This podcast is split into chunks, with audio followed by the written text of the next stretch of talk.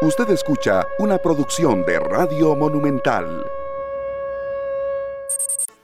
Las 2 y 11 de la tarde de este martes 28 de septiembre de 2021, nosotros iniciamos un nuevo programa de esta tarde con una canción muy importante, con un tema también muy importante para la actualidad de Costa Rica y principalmente la actualidad de Nicaragua, que es la que vamos a tratar hoy. Con esta canción de Carlos Mejía Godoy queremos poner un, pues una, una llama ahí, con una antorcha de apoyo hacia nuestros amigos nicaragüenses que están pasando por momentos de mucha confusión y de mucha opresión también. Ese es el motivo de que arranquemos hoy con esta canción Nicaragua, Nicaragüita de Carlos Mejía Godoy, este gran cantautor nicaragüense, que nos trae simple y sencillamente un mensaje que los puede llenar de muchísima alegría y mucha esperanza también a los nicaragüenses. Bueno, yo soy Sergio Castro, su servidor, y aquí están mis compañeros Luzania Víquez y Esteban Arone. Buenas tardes, compañeros. Perdón, y Víctor Castro en los controles.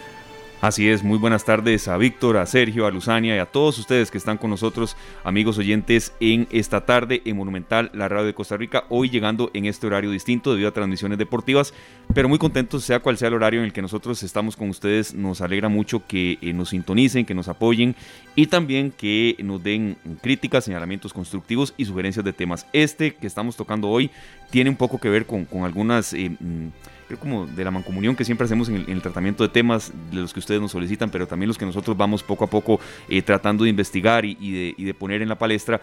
Eh, el 7 de noviembre Nicaragua va a elecciones y en Costa Rica viven muchísimos nicaragüenses, ya estamos mm, por darles algunos datos y la, cantidad eh, más precisa y demás. el próximo 3 de noviembre concluye la campaña electoral en Nicaragua y la situación es muy complicada, es muy densa, como decíamos nosotros tres en la preparación del programa, es eh, mm, con mucho claro oscuro, gente que quiere cambiar el rumbo de Nicaragua está en la cárcel, ¿verdad? Exiliados. Y bueno, también eh, creo que es bueno a veces analizar temas internacionales cuando lo ameritan, con una gran cantidad de analistas que tenemos también nosotros, eh, como complemento también a la programación que en ocasiones se da en Radio Monumental y eh, dando, aportando nosotros también para que usted comprenda mejor la realidad del mundo que nos rodea. Luzane, como, como usted me estaba mencionando aquí, ya entrando prácticamente de lleno con nuestro primer invitado, qué complicado, ¿verdad? que alguien quiera enderezar el rumbo de un país que lleva en el alma y que esté tras las rejas. Muy buenas tardes compañeros y bueno amigos eh, oyentes y ojalá que de verdad eh, esto nos permita aclarar un poco cualquier tipo de duda que podamos tener con, el sistema político nicaragüense, qué es lo que está pasando. Eh, qué pueden hacer los nicaragüenses en este caso. Y es que sí, bueno, ya estamos a las puertas de una nueva elección presidencial, pero bueno, hay 34 políticos opositores que están arrestados. O sea, e, es demasiada la cantidad de personas que están arrestadas y de esos siete son precandidatos presidenciales. Entonces lo hablábamos ahora aquí fuera de micrófono nosotros, que obviamente hay que, hay que desmenuzar este tema, pero, pero es como que, como que quien no piensa parecido a mí, que no tiene una misma ideología, eh, va para la cárcel y punto. Entonces, de alguna manera, se, se va a seguir la misma línea si no se hace un giro, si no se ponen manos a la obra. Entonces, esto la verdad a todos nos preocupa y más si se trata de nuestros hermanos nicaragüenses, ¿verdad? Estamos hablando de que están cerquita, cerquita. Claro, y ojalá fuera solo por no pensar como él. Es que él sabe que ante estos eh, este, candidatos él tiene las de perder. el pueblo está cansado, son tres mandatos seguidos, dos reelecciones seguidas. En las dos reelecciones han habido pues eh, llamamientos a ¿verdad? Que tienen que ver con fraude electoral. Y este tercero no es, ese es el peor de todos, ¿verdad? Es el, peor de los escenarios para una reelección.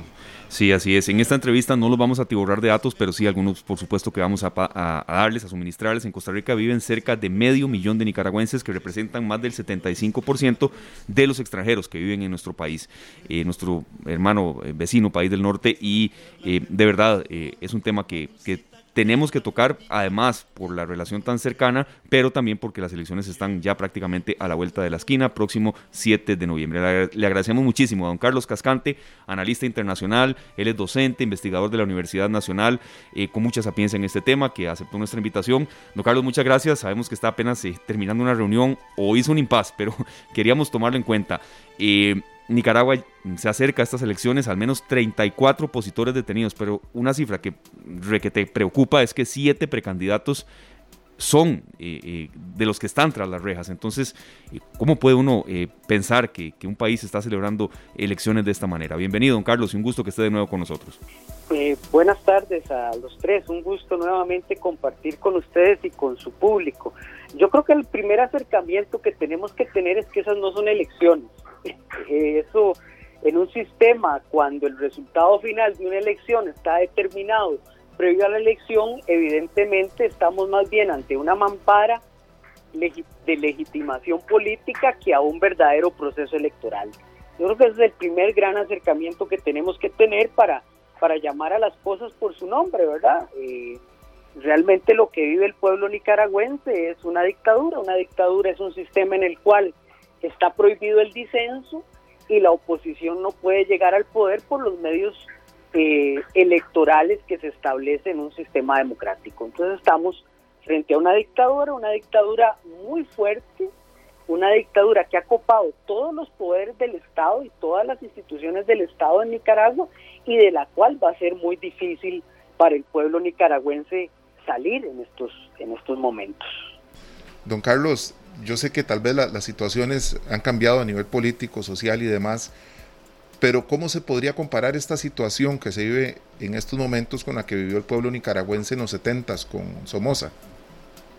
Y son situaciones diferentes, pero que sí tienen un, un hilo conductor.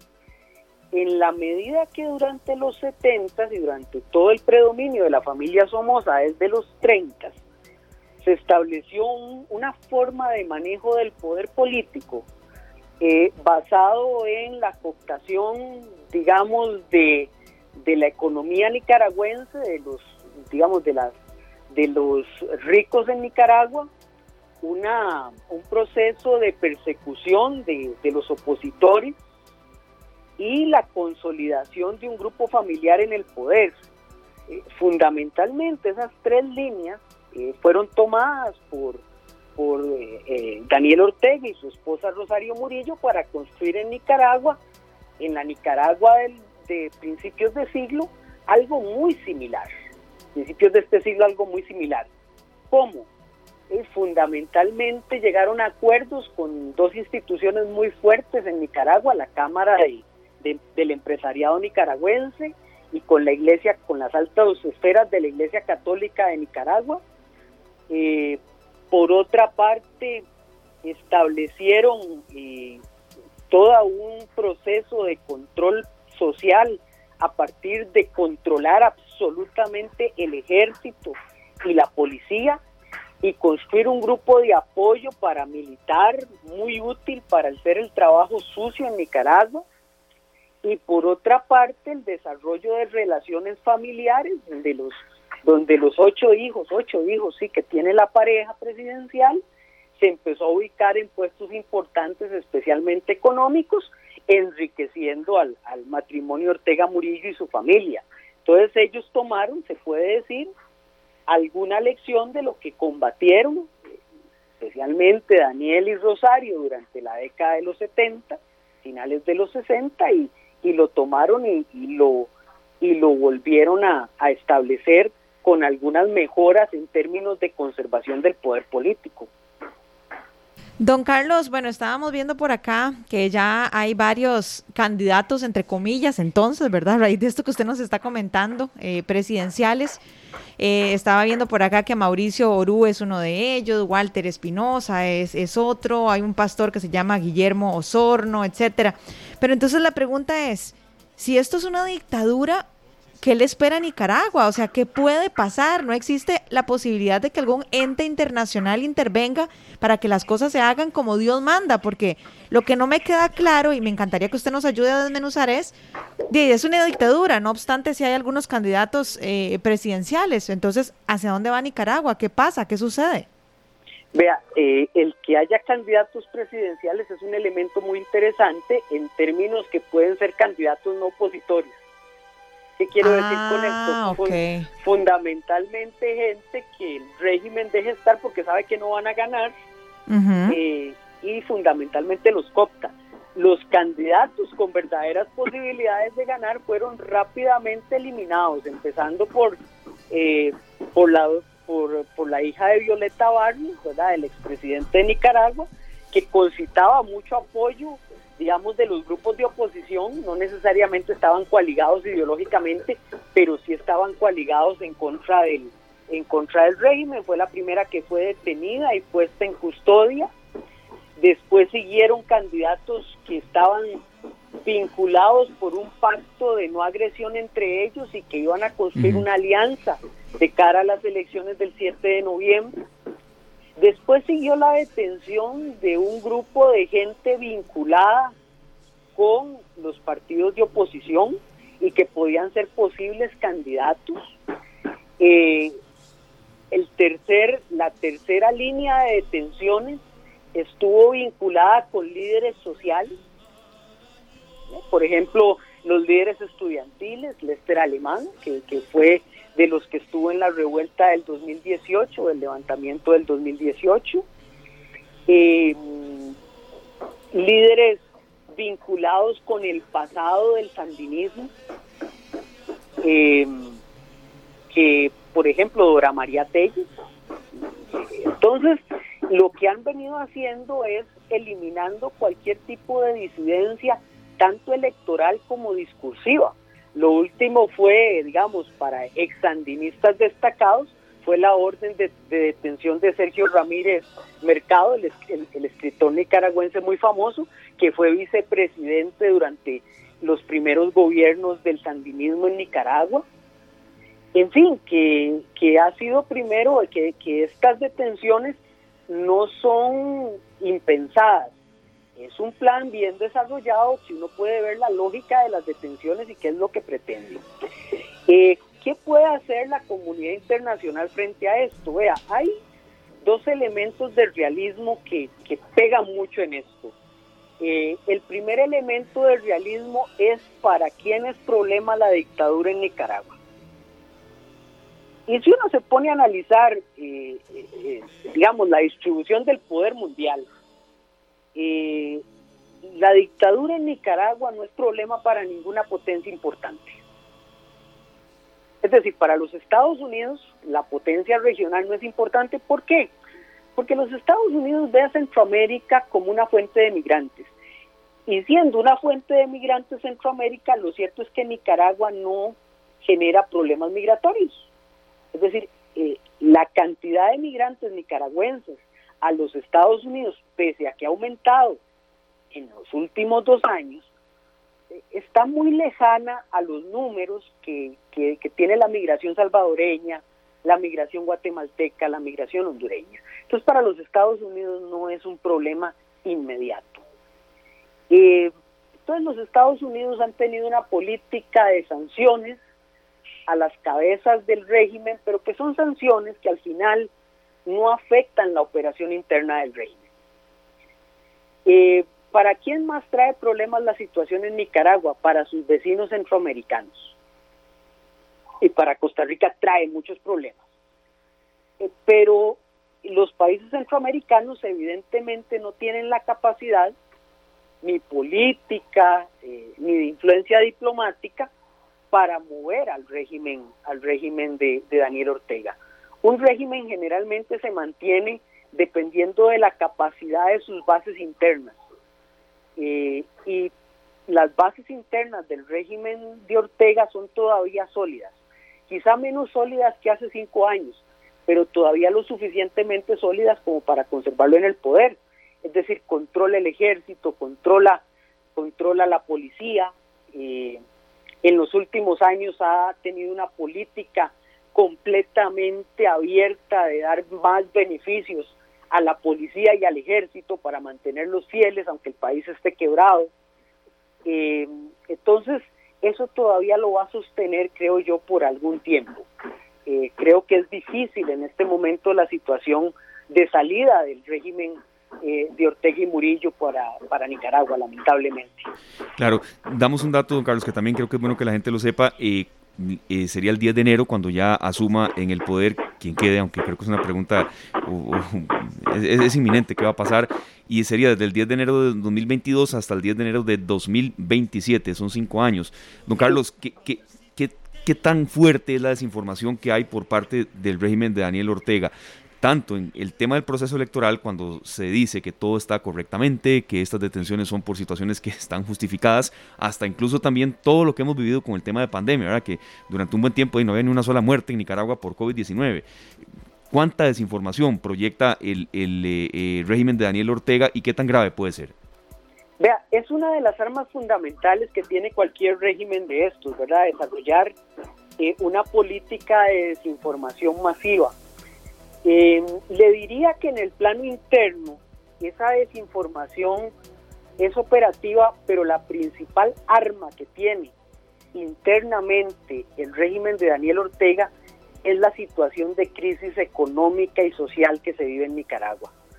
¿Qué quiero decir con esto? En una sociedad donde hay, eh, donde la pobreza ha aumentado, donde cada día más eh, la pandemia hace estragos,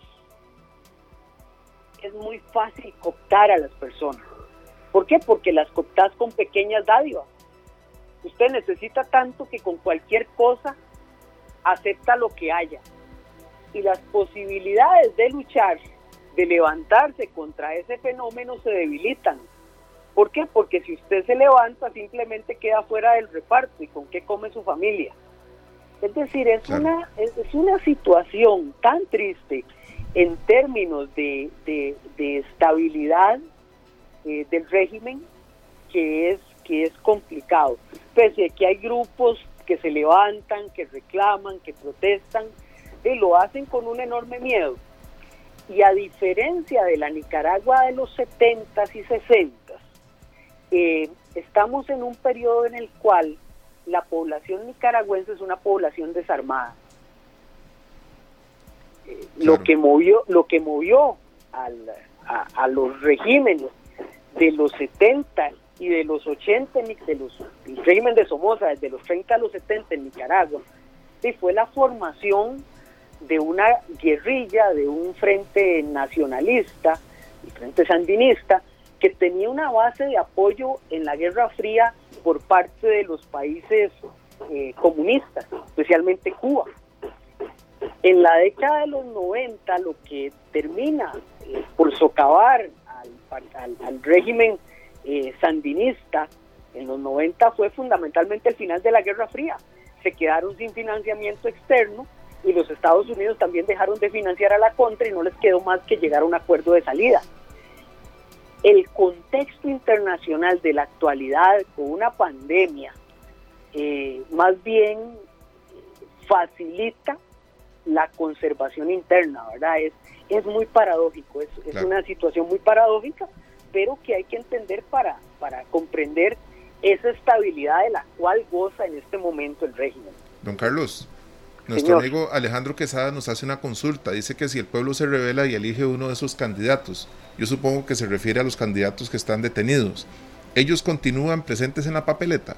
No, señor. Eh, vamos a ver, es que cuando usted ve un manejo como el que tiene el gobierno de, Ortega y Murillo, usted entiende eh, las diferencias que hay respecto de Costa Rica y usted tiene más miedo cuando se dice que lo que ocupamos es un gobierno fuerte. Vea, en diciembre del año anterior, el gobierno de Ortega y Murillo, que tiene absolutamente copada la Asamblea Legislativa de Nicaragua, pasa una ley, una ley dirigida a controlar el marco electoral.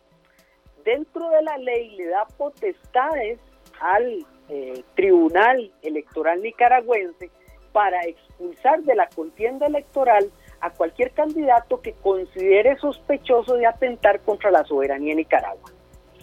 Entonces, por ejemplo, si un candidato viene y dice, es que yo quiero que la comunidad internacional venga a verificar eso, eh, el Tribunal Electoral Nicaragüense va a considerar eso.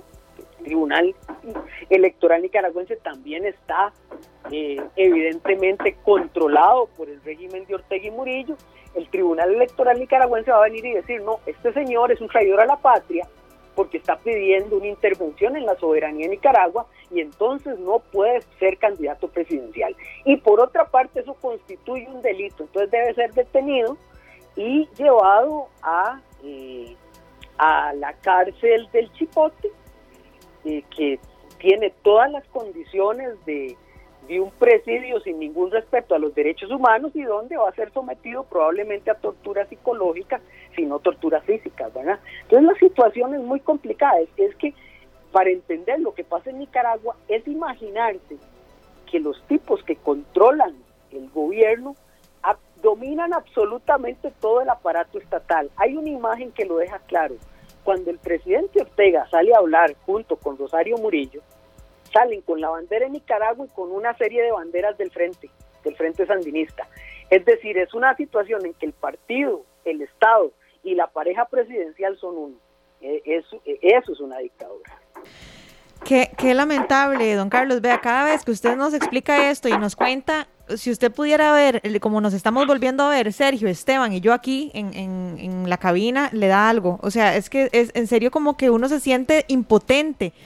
Ahora, desde su punto de vista, desde su conocimiento en el área, ¿cuál sería la posibilidad de que ellos no continuaran en el gobierno? O sea, aunque, aunque hablemos de una situación utópica, telenovelesca, de película, o sea, ¿qué podría pasar para que ellos salgan completamente del gobierno? Vea, la única forma, digamos, bueno, están las soluciones naturales, ¿verdad? Que es que el señor Ortega se muera y entonces habría que ver cómo es la sucesión de doña Rosario, ¿verdad? Que es la llamada a sucederlo. Ah, pero debe ser la misma cosa, ese es el tema. No, pero la figura de Ortega tiene mucho peso dentro del liderazgo del frente. La de Rosario no tanto. Ellos, ellos tienen una especial forma de manejo del poder. Eh, Rosario es, digamos, el policía malo. Eh, Daniel Ortega es el policía bueno entonces, eh, eh, entonces hasta eso manejan. Es que muchas veces cuando, cuando a veces aquí en Costa Rica se habla del gobierno de Ortega y Murillo, pensamos que es gente que no tiene cabeza. En realidad es gente muy inteligente, por eso han logrado mantenerse y controlar un país durante tanto tiempo. No es fácil, no es fácil. Entonces tienen manejos de poder. Entonces el primer elemento, digamos, para tomar en consideración es qué pasaría ante un eventual deceso de Daniel Ortega, que no es una persona joven y que ya tiene los padecimientos propios de la edad. Entonces sería un primer escenario. Okay. ¿Qué pasaría en Nicaragua si eso ocurre? El segundo escenario es que haya una presión internacional que no se ve posible en este momento. Eh, habrá sanciones, las hay contra figuras específicas, pero, pero digamos que no han sido suficientes para para sacarlos del poder, pero digamos que haya una presión internacional y un movimiento interno debilitado en este momento, habría que pensar salir de la pandemia para que se produjera un movimiento interno con las características que tuvimos en el 2018 y que ellos puedan negociar una salida, digamos, em, pacífica del poder en la cual conserven su asiento, sus vidas y asientos. Esa es la otra posibilidad pero ambas en este momento, eh, digamos que no hay las condiciones.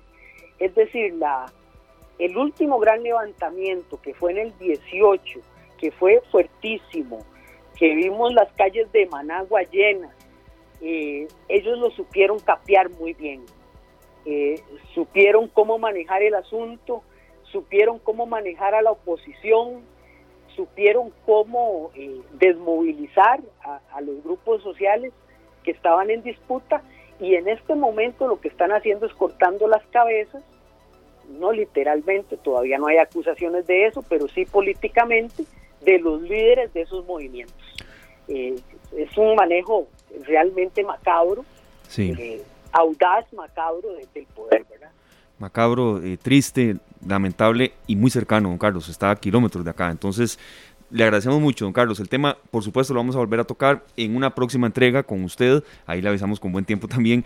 Eh, vamos a tener gente de Nicaragua, voces de ellos también y, tener en cuenta que, bueno, la fecha se está acercando y que es algo que no podemos dejar de lado. Aunque ya aquí en Costa Rica se están calentando cada vez más las arenas electorales, pero también esto de Nicaragua no lo podemos dejar de lado. Don Carlos, sí, claro, adelante. Nada más, Esteban, unos segundos. Sí, señor. Eh, y es sobre lo que Costa Rica como sociedad tiene que pensar los próximos meses van a ser muy duros porque pueden darse más actos de represión y puede haber mucha migración, más de la que normalmente hay de Nicaragua hacia Costa Rica.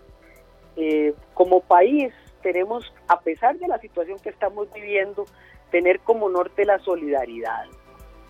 No, nada sería peor para Costa Rica que asumir una actitud eh, eh, chauvinista, una, una actitud de rechazo al migrante nicaragüense que viene al país porque la situación allá es insostenible y lo único que tiene para seguir vivo y sostener a su familia es pasar la frontera.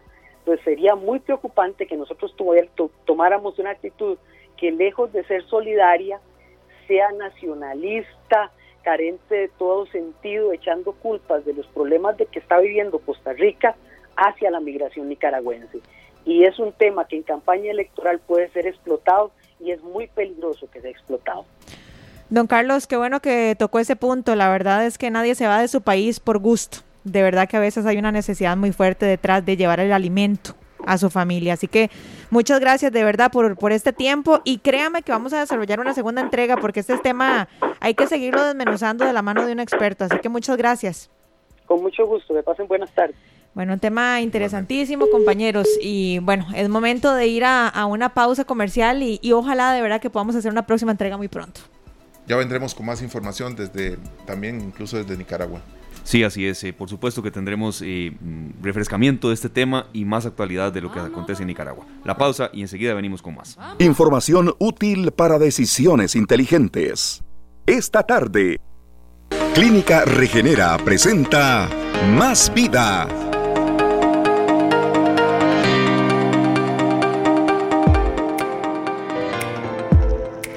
Dos de la tarde con 46 minutos en una muy lluviosa tarde acá en San José. Vamos a consultar cómo está en San Ramón. Le damos la bienvenida, compañeros, al fisioterapeuta Keylor Leitón Valverde, quien hoy nos va a hablar de un tema muy importante para aquellos que nos gusta el ejercicio, pero también a los que no son tan eh, propensos a hacerlo y que en pandemia han tratado de tener una vida un poco más activa y bueno, lamentablemente han caído en lesiones. Y yo creo que, que la actividad física es necesaria en cualquier momento de la vida pero en pandemia más, porque si no las consecuencias mentales incluso son peores, ¿verdad? En una época tan complicada. Para nadie es un secreto que hacer ejercicio ayuda a la liberación de endorfinas, de serotonina, etcétera, pero a veces como que nos damos cuenta que no hemos hecho ejercicio y decimos, no, vamos a hacer algo ahí en la casa y nos sale, discúlpenme la expresión, pero nos sale más caro el caldo que los huevos, porque empezamos a hacer ejercicios que de repente no solíamos hacer y terminamos con lesiones, etcétera. No estiramos, eh, no calentamos y ahí empieza el problema. Le damos la bienvenida al doctor Don Keylor, eh, que nos espera aquí con muchas noticias, esperamos que positivas, tal vez no noticias, pero sí consejos, doctor. Muy buenos días, no, buenas tardes, doctor, qué gusto que nos acompaña. Buenas tardes, un gusto estar por acá de nuevo, un placer. Gracias. Doctor, ¿qué tenemos que tomar en cuenta cuando vamos a empezar a hacer ejercicio y sobre todo, de no sé, si no tenemos a un fisioterapeuta o un guía a la par, no podemos hacer nada de ejercicio hasta no tenerlo? ¿O cuál es su recomendación? Ok, pues no, tampoco tan drástico. Sí sería lo, lo mejor para empezar a, realizar ejercicios, así lo, lo, más lógico sería primero visitar a su médico, para que su médico le haga una serie de exámenes generales, desde un electrocardiograma hasta exámenes generales para ver cómo está de azúcar, de triglicéridos y todas esas vainas. Eh, hay que, así que eso sería como lo primordial. Ahora, si usted no tiene ni un médico ni un terapeuta físico cerca, pues igual puedes empezar a hacer ejercicio. Tienes que medirte con tus capacidades, porque si nosotros estamos un poquito, bueno, usted dice, mira, tengo un año, como decían ahorita, tengo un año de no hacer nada por la pandemia, y te vas y te pones a correr 40 minutos, lo que te va a dar es un infarto. Eh, vas a venir, como lo decían muy bien Luciania, eh, te va a salir más caro el caldo que los huevos porque eh, vas, a, vas a venir más lesionado y, y peor de como, de como empezaste a hacer ejercicio. Claro, doctor, ¿cuáles son tal vez algunas de las principales, eh, digamos, eh, irregularidades que comete la gente que, como decía Sergio, eh, nos tiramos a pista pero no calentamos, no nos vendamos un tobillo y es la famosa, así, con esas palabras que usted nos dijo, incluso doctor, la famosa mejenga en cancha sintética y no nos vendamos un tobillo cuando estaba lesionado, pero mm, creo que después pasan factura y para el fisioterapeuta es más difícil luego actuar. Correcto, Esteban. Mira, una de las peores cosas que podemos hacer es eso que vos dices, mejenguear, e ir a correr, eh, una vez por semana. Eso, eso es eso es casi mejor no hacer ejercicio, así como suena de mal. ¿Por qué? Porque vos muy bien lo dices, te sientes, eh, tenés toda una semana no hacer nada, y de pronto faltando 15 minutos para la mejenga, te llama tu amigo, mira, vení a jugar, y vos te vas te metes a una cancha que por sí las canchas, bueno, no sé en San José, pero aquí son una porquería, disculpe la expresión, todas mal hechas. Llenas de huecos, me imagino. De, encuesta, encuesta. Ni caucho ya. El, caucho ya no le viene, pero bueno, no, no tienen caucho por ningún lado y lo que hace es, lesionarte. Además de que te puedes lesionar físicamente, te puedes lesionar eh, de verdad, eh, la posibilidad de que tenga un infarto, la posibilidad al hacer un esfuerzo que no estás acostumbrado, viene siendo en decremento el mayor la lesión, mayor la probabilidad de que te generes una lesión que lo que te va a generar de beneficio. Entonces, esos, que, esos mejengueros de fin de semana son sumamente propensos a las lesiones por mínimo, ¿verdad? Doctor, ¿qué pasa si esos mejengueros sí pasan durante la semana caminando, haciendo ejercicios y el remate del, del sábado es mejenga? Ok, pero ya estamos hablando distinto, ya es una persona que está un poquito más activa, es alguien que ya hace un ejercicio periódico, periódico digamos que si yo sale a caminar 30 minutos, eh, sale a correr un poquito, aunque sea saca, saca los perros y camina un ratito en el vecindario, ya hace algo más de ejercicio. Eso es ya otro esquema, ya completamente pues la persona está un poquito más preparada físicamente. Si es necesario, la presentamos una persona que haga ejercicio ya más periódico, que vaya a donde un terapeuta, por lo menos, así por muy poquito, una vez al mes, para que le hagan una descarga, para que le haga una liberación de fascias, para que le haga un drenaje linfático, que todo eso va a evitar que tenga lesiones o que, o que bueno, sí, principalmente que tenga lesiones, realmente. Doctor, una pregunta, una persona que haga ejercicio podríamos decir que regularmente, pero no estamos hablando tampoco de un atleta de alto rendimiento. Vamos a poner un ejemplo de una persona que haga ejercicio unas tres veces por semana, unos 50 minutos. Ahí va, camina un poquitito, hace un poquitito de pesas, etcétera. Y digamos que está estable, no siente ningún dolor, no siente ningún malestar, va ahí poquito a poco. Esas personas también deberían de visitar a un fisioterapeuta cada cierto tiempo. Sí, correcto. Bueno, eso que vos acabas de, nombrar sería como la perfección. Una persona que tres veces por semana está súper bien, tres veces por semana, 50 minutos, súper bien, que no le duela nada, significa que no está saliéndose de sus parámetros, que no está haciendo más de lo que debería. Sí, debería por lo menos visitar igual, tal vez no una vez al mes, pero sí venir y visitar a su terapeuta para que su terapeuta lo revise, verifique cómo está, bueno, verifique cosas tan simples como que esté eh, eh, haciendo el ejercicio que debe.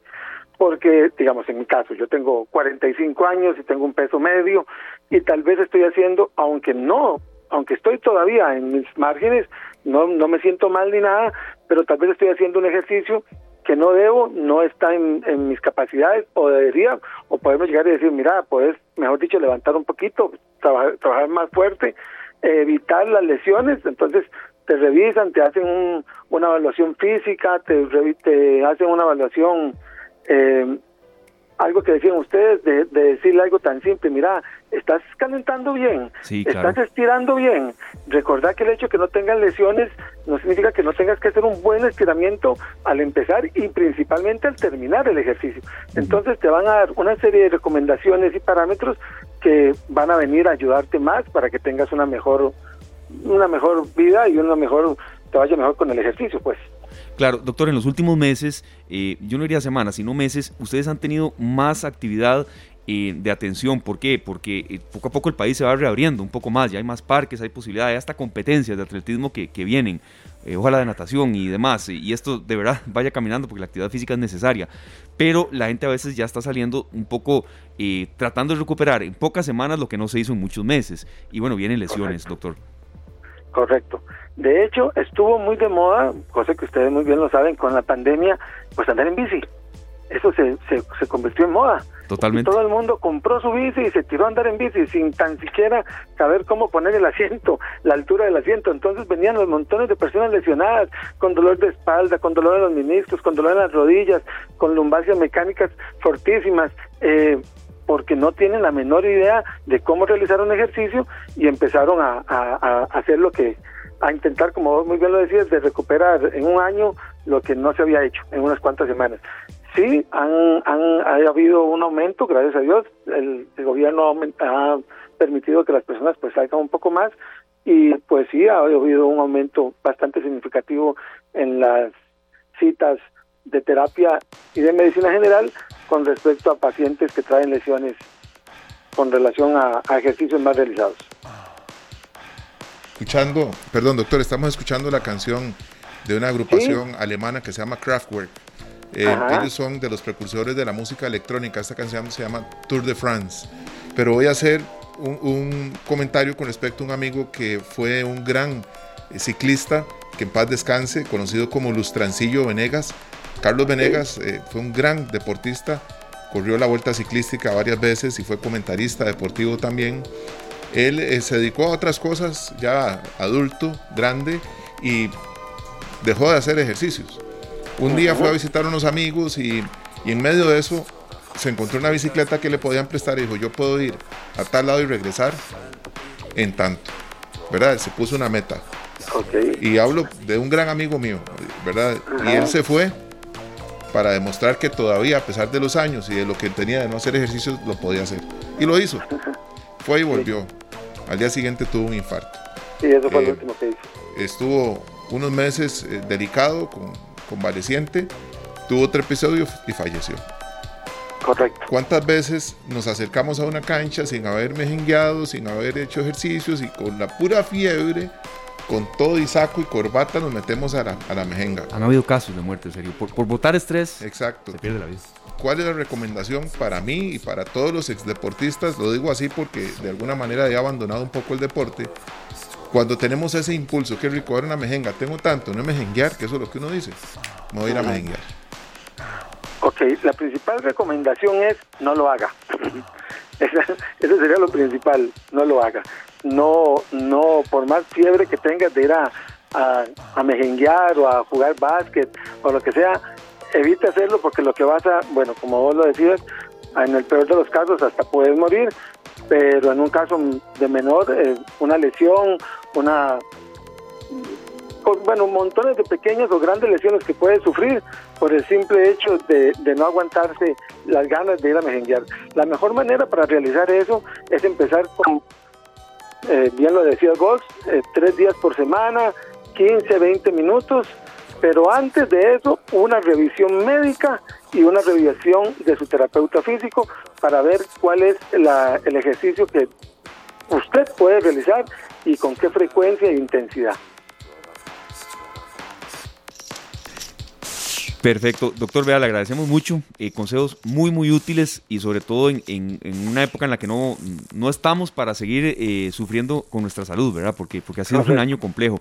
Y por último, doctor Vea, nos escriben desde Australia, a nosotros nos da mucho placer que nos escriban de cualquier parte de Costa Rica, pero si es de, de fuera también, Lilian Montero nos dice, desde Australia siempre los escucho, aquí es miércoles 7 de la mañana y tuvo un problema, nos dice que tuvo un problema muy serio por un accidente en su tobillo y que la fisioterapia, la fisioterapia la logró recuperar. Entonces vea que, que, no lo estamos diciendo solo nosotros y usted, doctor, lo dicen los pacientes también.